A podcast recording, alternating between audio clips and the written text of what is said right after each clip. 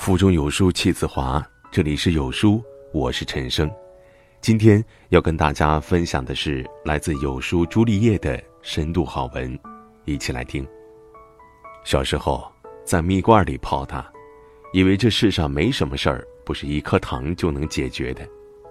长大后在尘世间莽撞，体会到各种悲喜，历经种种劫难，发现甜已少见。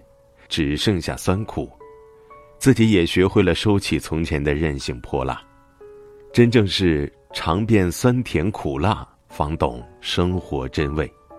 南怀瑾曾在书中写过一句佛业：“酸甜苦辣全都有，成住坏空亦不休。”就像苏轼的一生，在荣华富贵和颠沛流离之间起伏无定，他曾名动天下。春风得意马蹄疾，也曾一贬再贬，惶惶流离半生。他曾放浪形骸，常酩酊大醉，纵情山水，但仍写下“大江东去，浪淘尽，千古风流人物”的豪迈篇章。他一生跌宕起伏，尝遍人间甘辛味，写就千古名篇。这酸甜苦辣的各种滋味。交织成了他的传奇一生，亦是我们人生的四重境界。咽得下委屈中的酸，因朝中新旧两党的政治争斗，苏轼和弟弟苏辙成为牺牲品。苏辙被贬至雷州，苏轼更是被流放至天涯海角的儋州。陆游曾在《老学庵笔记》中记载了这个故事。苏轼和苏辙在流放途中相遇，见到路边有人卖汤面，于是买了碗面吃。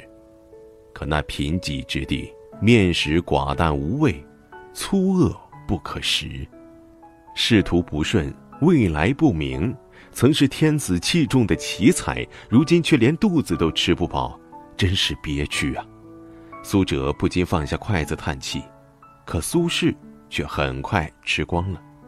吃完，他慢悠悠的对弟弟说：“九三郎，难道你还想细细咀嚼吗？”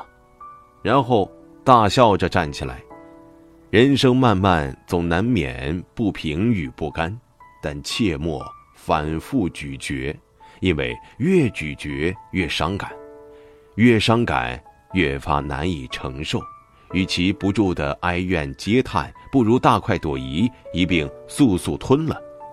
人活于世，我们都有说不出口的隐忍与不堪，都要承担各自的那份苦和难。尘埃中挣扎，夹缝中求生，谁又比谁更容易、更轻松呢？刘若英曾在《艺术人生》中谈到：“没有一个工作是不委屈的，我选择了我所热爱的，在当中受点委屈也是值得的。”人的心胸都是被委屈撑大的呀，你能咽得下多少委屈，就能向老天要多少人生。就像柳传志曾对杨元庆说：“人生在世，注定要受许多委屈。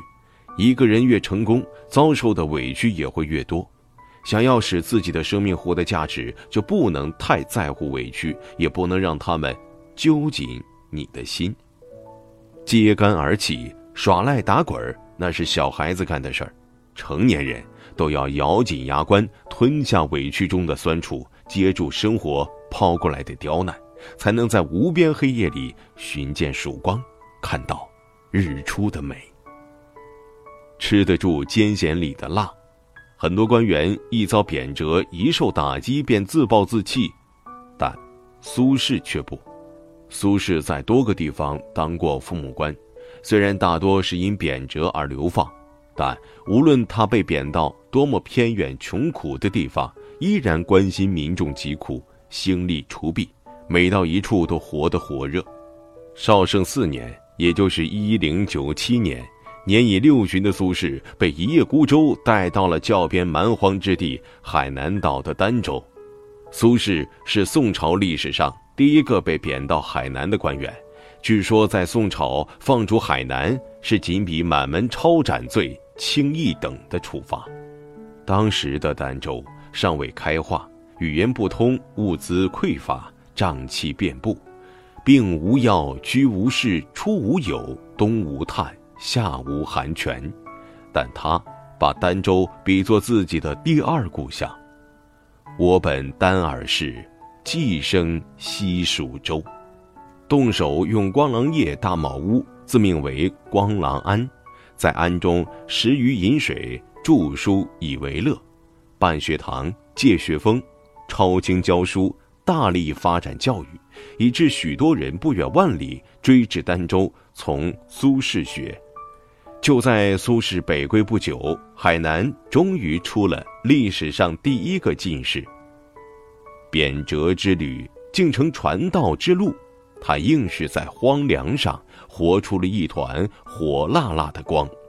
陀思妥耶夫斯基说：“我只担心一件事儿，我怕我配不上自己所受的苦难。”他希望自己不被击垮，希望自己所承受的能够成就更有价值、更有意义的人生。跌落处也可以是成功之所。这样的人物还有一位，就是褚时健。他曾经站在巅峰，又跌落谷底，成了东风，又重归尘埃。看过人间跌宕，见过众生之相，最后成就了传奇的自己。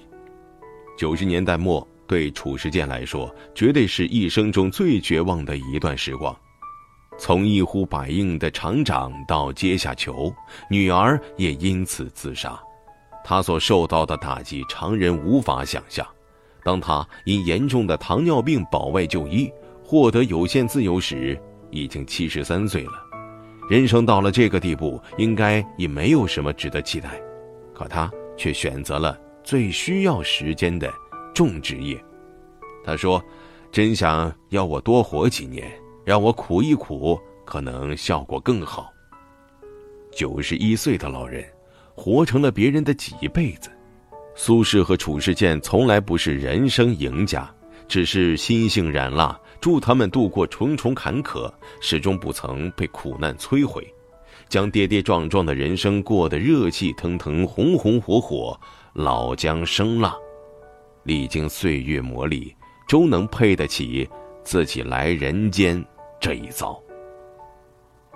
嚼得碎失意处的苦，在被贬往黄州时，苏轼一家二十多口人生活无着，温饱难继，幸得太守徐君游相助，将城东土坡五十亩荒地交由他开垦。那是一块贫瘠的山坡，荒芜已久。满是荆棘瓦砾，他一度无从下手，奈何生计使然，只得脱去文人的长袍方巾，穿上农夫的蟒鞋短褂，筑水坝建鱼池，找菜种移稻苗。曾经吟诗作画指点江山，如今放下笔墨，扛起锄头，成了一个普通老农，勤勤恳恳从黄土地里刨食。他也在终日劳作中找到了快乐，索性自封东坡居士。在遇到生命中的重大挫折时，这就是站起来的第一步。从此，笔触辛辣、才华横溢的才子苏轼，蜕变成名垂千古的伟大文学家苏东坡。苏轼的一生，不是被贬，就是在被贬的路上。但即便世事一场大梦，人生几度秋凉，他也安时处顺，将苟且活成潇洒。再吟一句：“竹杖芒鞋轻胜马，谁怕？一蓑烟雨任平生。”命运无常，总有出其不意的磨难来袭，但漫漫长途终有回转，余味苦涩亦有回甘。比生活更重要的是你生活的态度和方式。纪录片《生活万岁》中有一位单亲妈妈李少云，自诩是墙缝中的野草。为了多赚点钱，她选择了开夜班出租。没人帮忙带孩子，她就把四岁的女儿放在车后座自己带。她也曾感到太累了，撑不下去了，站在长江边想要一跳了之。是女儿稚嫩的声音。妈妈，不要跳，将他唤回。人生在世，有些苦躲不了，既然躲不了，那就从苦里熬。将这些苦难嚼碎，困顿中撑一撑，绝望里熬一熬，走过去又是一片天。在《生活万岁》播出后，李少云不认输的劲头感动了很多人，有了更多的收入来源，生活也慢慢好了起来。若生活是一场修行，相信我们都不会白白受苦。看淡得意时的甜，苏轼的前半生也曾有过春风得意。二十一岁中榜眼，名满京城；二十四岁中科制考试，考进第三等，也就是宋朝最高等级，成为百年间最为优秀的举子，中国历史上第一等的考霸。不仅是皇帝跟前的红人，还俘获了三朝太后。藩国国王、市井百姓等一大批粉丝，金光闪闪的大好前程就此铺开。苏轼傲呀，觉得自己是上山的人，会当凌绝顶，一览众山小。凭借自己的才华，将来一定能成就一番伟业。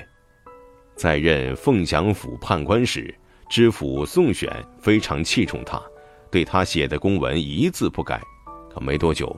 来了个新上任的知府陈希亮，行事严厉，对苏轼所拟公文严格审查，大动刀斧。心高气傲的苏轼十分不爽，借着写《灵虚台记》的机会，将陈希亮讥讽了一番。读过《灵虚台记》后，陈希亮叹道：“我之所以那样对苏轼，就是因为他少成大名，年轻气盛，怕他会因为太顺而目空一切。”栽跟头，没想到他对我意见这么大。随后命人一字不改刻于高台。